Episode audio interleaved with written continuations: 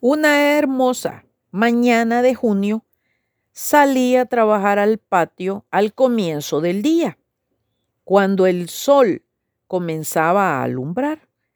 Un canarito montañés estaba en la rama de un árbol cerca de donde yo estaba parado. Ya había comenzado a cantar sus alabanzas matutinas al Creador. Al principio yo estaba tan ocupado en mi trabajo que no había notado su canto.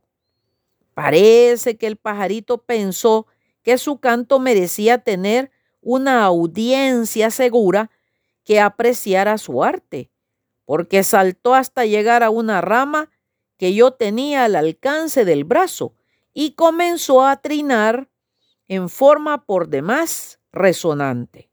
Esta vez me detuve, miré y escuché. El avecita amarilla puso el alma entera en su etéreo cantar y tuve la impresión que Dios la había enviado para que me alegrara el día con su canto. Alguien dijo que una canción en el momento oportuno y en el lugar adecuado es mucho mejor que un sermón.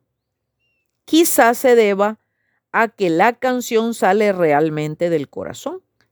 A través de los tiempos, el canto ha sido el medio de expresión del pueblo.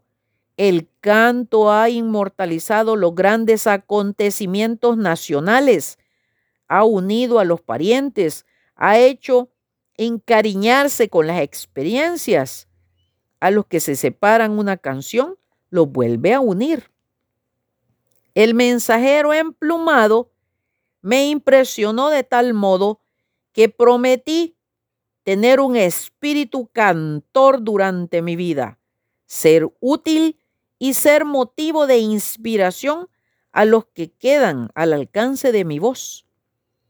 El amado salmista canta, despierta, oh gloria mía, cantaré al Señor mientras viva Cantaré alabanzas en medio de las naciones.